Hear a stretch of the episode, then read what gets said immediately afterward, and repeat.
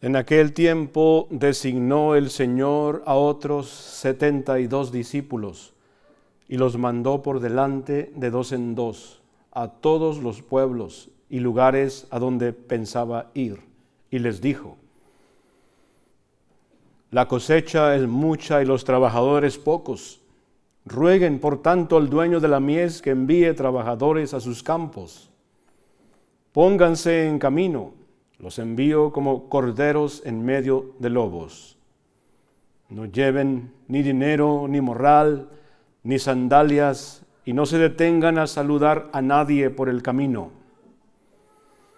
Cuando entren en una casa, digan que la paz reine en esta casa. Y si allí hay gente amante de la paz, el deseo de paz de ustedes se cumplirá. Si no, no se cumplirá quédense en esa casa, coman y beban de lo que de lo que tengan, porque el trabajador tiene derecho a su salario. No anden de casa en casa. En cualquier ciudad donde entren y los reciban, coman lo que les den. Curen a los enfermos que haya y díganles, ya se acerca a ustedes el reino de Dios. Pero si entran en una ciudad y no los reciben, salgan por las calles y digan, hasta el polvo de esta ciudad que se nos ha pegado en los pies, nos lo sacudimos en señal de protesta contra ustedes. De todos modos, sepan que el reino de Dios está cerca. Yo les digo que en el día del juicio, Sodoma será tratada con menos rigor que esa ciudad.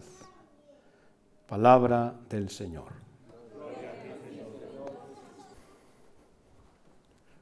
Cuando Dios se hizo hombre en Jesucristo, Dios se hizo hombre, Dios se hizo hombre en Jesús. Jesús es hombre verdadero y Dios verdadero.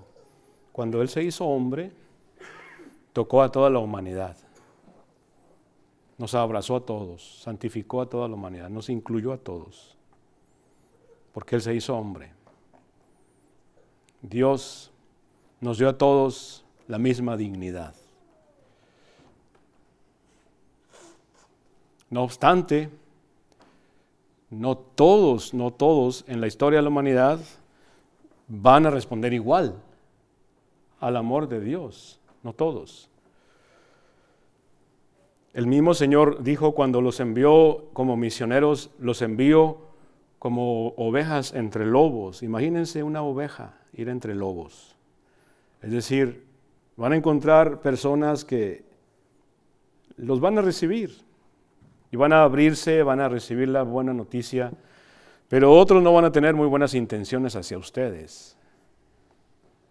En otro pasaje dice el Señor, sean astutos como serpientes, pero humildes y sencillos como una paloma. ¿Cuántos de aquí han visitado la Ciudad de México? ¿Cuántos aquí han visitado la Basílica de Guadalupe? ¿Cuántos aquí han visitado las pirámides ¿no? Teotihuacán? Podemos hablar de algo que conocemos de una manera muy hermosa, pero si alguien no lo conoce, no va a ser lo mismo. Creo yo que lo mismo sucede con Jesús. A Jesús hay que conocerlo. Jesús es Dios, que se hizo hombre. No es cualquier hombre. No es cualquier hombre. Él nos ofrece vida eterna, nos ofrece el cielo, la gloria, nos ofrece muchas cosas. Sobre todo nos ofrece el perdón, la misericordia, el amor. Y no obstante, un regalo se acepta o se rechaza. Está en mí, hermanos, está en usted aceptar o rechazar el regalo de Dios. Dios no puede forzar ese regalo en nadie. Pero si no lo conocemos, si nos dejamos guiar por, por lo que otros dicen en social media, o por los escándalos, o por lo que otros dicen en el trabajo, no lo vamos a conocer.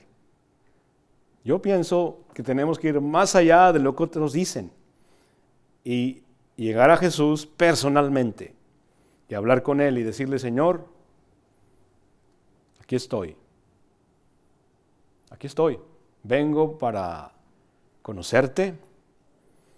Me dicen que eres grande, poderoso. A ver, permíteme conocerte. ¿Sí? Si los que han estado en la Ciudad de México, en la Basílica, han estado ahí, han mirado la imagen han experimentado la paz de Dios ahí, pueden hablar de ella y convencer a otros para ir a mirarla. Pero otros pueden decir, nah, es una imagen como cualquiera. Y nunca experimentar ese, esa experiencia que está ahí en, ese, en ese lugar sagrado que es la basílica. Yo personalmente experimenté lo mismo en la basílica de Nuestra Señora de Guadalupe y tuve la dicha de visitar también Lourdes, la basílica de Lourdes en Francia, y la misma sensación de paz. Pero yo les digo a ustedes, podemos hablar de lo que conocemos, de aquello con lo que estamos familiarizados. Jesús, mis hermanos, mandó a 72. Imagínate, Jesús era un líder, era un CEO, Chief Executive Operative, era, era un líder, él, él tenía, como hay tantos líderes, ha habido tantos líderes, pero era un líder maravilloso, extraordinario. ¿Cómo él pudo reunir a 72? ¿Cómo pudo él instruirlos? ¿Cómo pudo él enviarlos de dos en dos? Y les dijo, vayan a los pueblos a donde llegaré. ¿Qué llevaban ellos? Sí, bueno, en ese sentido sí, pero llevaban un conocimiento de Jesús. Habían estado con Jesús, lo conocían. Jesús los había preparado, lo, habían visto y, habían visto muchas cosas que Jesús había hecho que son extraordinarias, como curar a los enfermos, dar la vista a los ciegos, dar el oído a los sordos, hasta expulsaba a los demonios de los posesos. ¿Qué más había hecho? Había multiplicado el pan. Lo conocían, habían estado con él. Entonces él los mandó y ellos iban a decirle a los pueblos, ya llegó el reino de Dios, está entre ustedes. Y entró entre todo eso entre todo ese anuncio, vuelve a decir el Señor, arrepiéntanse. Como que arrepentimiento es una condición necesaria para poder mirar a Jesús a los ojos, para poder conocerlo, para poder disponerse a escucharlo. Porque el arrepentimiento puede consistir en decir, bueno, yo toda la vida lo he negado. Toda la vida no he creído, a mí no me ha interesado la vida religiosa, a mí no me ha interesado Jesús, no me interesa la Biblia, no me interesa la fe, no me interesa la iglesia. El arrepentimiento en ese caso puede significar, bueno, un momento, me voy a dar una oportunidad. Eso puede, para algunas personas, eso puede significar arrepentimiento. Yo no voy a la iglesia, yo, yo, no, yo no leo la Biblia, es más, yo no creo en Dios. Arrepentimiento puede decir para esa persona, puede significar, yo me voy a dar una oportunidad. Le voy a dar una oportunidad a Jesús. Un año entero. Voy a ir a un retiro. Voy a escuchar la palabra de Dios. Voy a hacer oración. A ver qué pasa. Y si en ese año no pasa nada, me voy, sigo con mi camino. Pero si no hacemos eso, ¿cómo lo vamos a conocer? Porque yo, yo, yo me encontré un librito hace muchos años.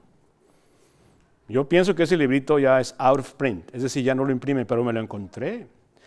Y en ese librito, el título del librito era Las más grandes conversiones del siglo XX. Es como decir los más grandes arrepentimientos del siglo XX.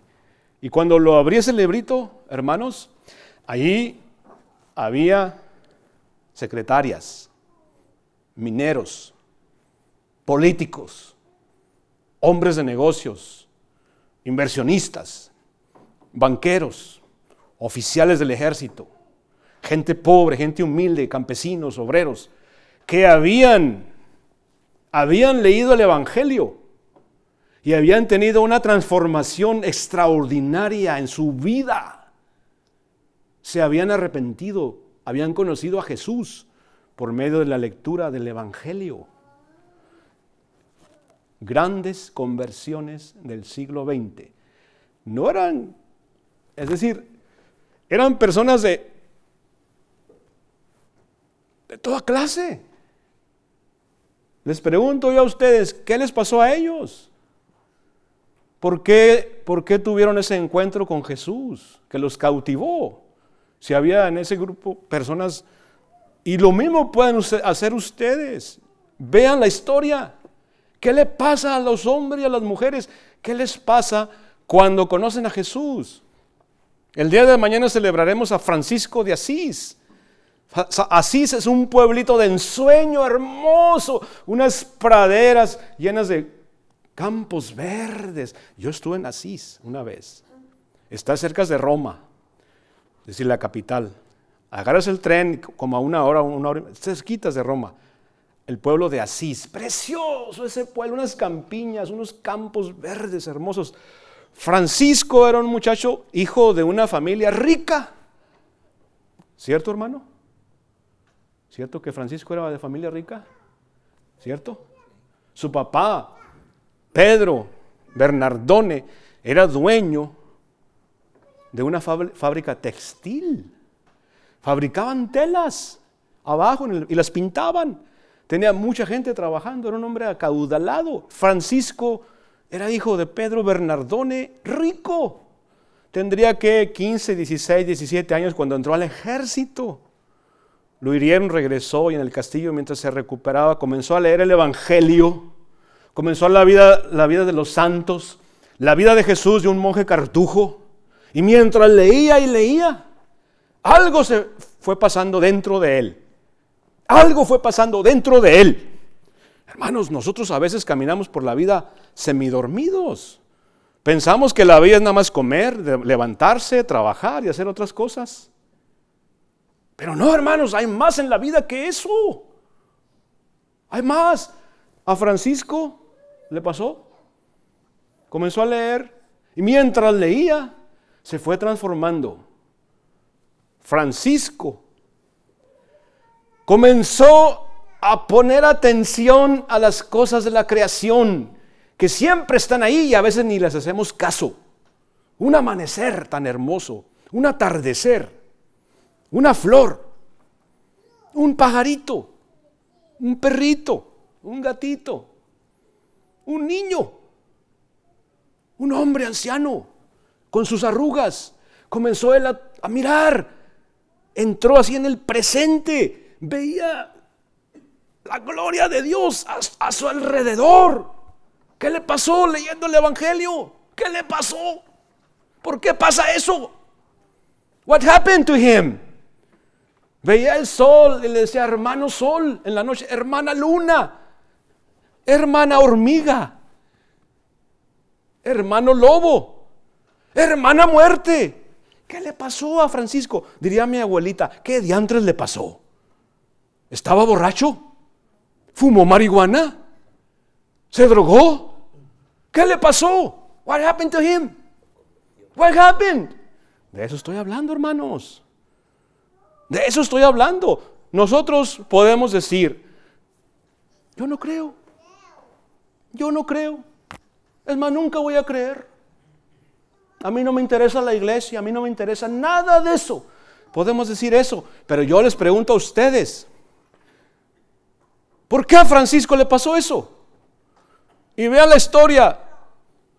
Ignacio de Loyola. ¿Qué le pasó a Ignacio de Loyola? Lo mismo. ¿Qué le pasó a tantos y tantos hombres y mujeres a lo largo de la historia? Que no eran cualquier persona. ¿Qué les pasó? ¿Me explico o no me explico? ¿Sí? ¿Por qué Jesús envió a esos 72? Para decirles, ya llegó el reino de Dios. Ya llegó el tesoro, ya llegó la razón, el sentido, Ya llegó el por qué estamos aquí en el universo. ¿Para qué estamos aquí? ¿Por qué sufrimos? ¿Por qué lloramos? ¿Por qué odiamos? ¿Por qué morimos? ¿Quieren saber por qué? Jesús tiene la respuesta. No la vamos a encontrar en social media, no la vamos a encontrar en las series de televisión, no la vamos a encontrar en Netflix, no la vamos a encontrar en los bares, no lo vamos a encontrar en los libros de brujería, no los vamos a encontrar en los libros de autoayuda, no lo vamos a encontrar la respuesta con los psíquicos, no vamos a encontrar con mucho dinero, no vamos a encontrar la respuesta a lo más esencial, hermanos, no lo vamos a encontrar. Es nuestra decisión. Si alguien dice, no me importa que no la encuentre, yo quiero vivir así. Está bien, es tu decisión. No te Dios no te va a forzar, pero tenemos que anunciar el Evangelio. Por eso dice Jesús, en una ciudad donde no lo reciban, hasta sacúdanse el polvo de los pies y digan, ok. Jesús dice, no, todos lo van a recibir. Estamos advertidos. Y eso no. Él nos advirtió. ¿Qué nos toca a nosotros? ¿Dejar de evangelizar? No seguir proclamando el Evangelio. Todos los bautizados tenemos que evangelizar. No, no así nomás sin plan, no tiene que haber un plan.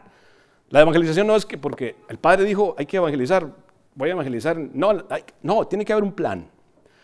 La evangelización, ¿quiere que les diga cuál es la clave? La evangelización tiene que partir del obispo. El obispo tiene que saber lo que tú estás haciendo. Si no, no es evangelización. Y si no el obispo, por lo menos tu pastor, porque el pastor representa al obispo. Si no sabe tu pastor lo que estás haciendo, no es evangelización. Es una personal enterprise. Es un proyecto personal. Y así no se evangeliza, hermanos. Así no. Se evangeliza en unión con el pastor. Amén. ¿O qué dijo Jesús? Vayan. ¿Quién los envió? O ellos dijeron, ah, vamos a evangelizar. ¿Quién, quién, quién quiere evangelizar? A ver, ¿quién? ¿Así dijeron ellos? ¿Quién los envió? Hermanos, Jesús, los obispos, los pastores representan a Jesús.